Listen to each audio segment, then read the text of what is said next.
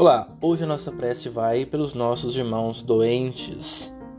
Isaías 53,4 diz: Na verdade, o Senhor tomou sobre si nossas fraquezas, Ele próprio suportou as nossas dores.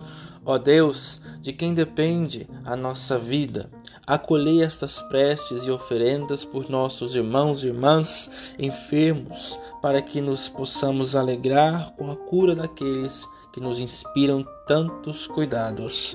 Ó Deus, único apoio da nossa fraqueza humana, mostrai o vosso poder em nossos doentes, a fim de que, restabelecidos por vossa misericórdia, possam frequentar de novo a vossa igreja. Por Cristo nosso Senhor. Amém.